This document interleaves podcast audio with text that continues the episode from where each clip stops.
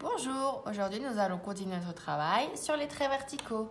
Pour cela, tu auras besoin d'un objet qui roule, une petite voiture, un petit vélo ou ce que tu veux qui roule. Si tu n'as pas ça à la maison, tu peux choisir d'utiliser un bouchon que tu pourras rouler.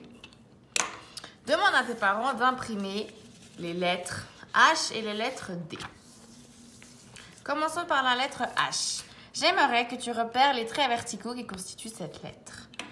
Tu vas venir rouler avec ton objet sur les traits verticaux. La lettre H se transforme en route. Tu dois rouler sur la route.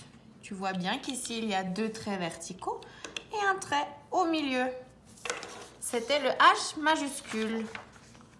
Passons au H minuscule. Tu vois qu'ici, il y a un grand trait vertical, puis un arrondi et un petit trait vertical ici.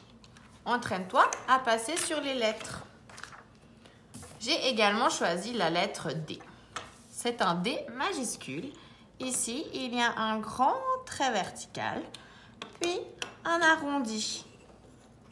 Tu peux passer plusieurs fois sur la lettre. Pour terminer, j'ai choisi le D minuscule. Ici aussi, il y a un trait vertical, arrondi. Tu peux la faire plusieurs fois également. Entraîne-toi à conduire sur les lettres. À bientôt